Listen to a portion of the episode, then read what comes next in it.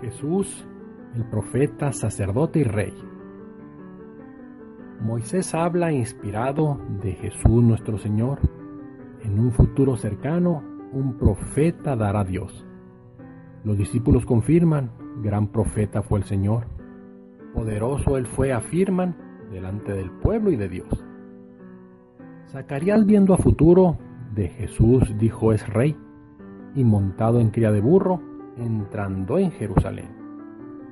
Y a la pregunta exprofesa de Pilato, ¿tú eres rey?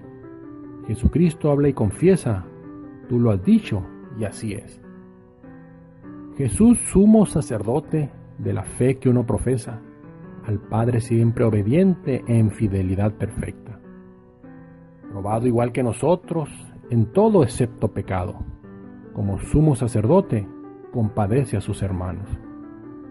En el reino venidero, el reino eterno de Dios, Señor de señores Cristo, Rey de reyes el Señor, y reinando en ese reino con Jesús fiel y veraz, sus santos fieles y siervos por toda la eternidad.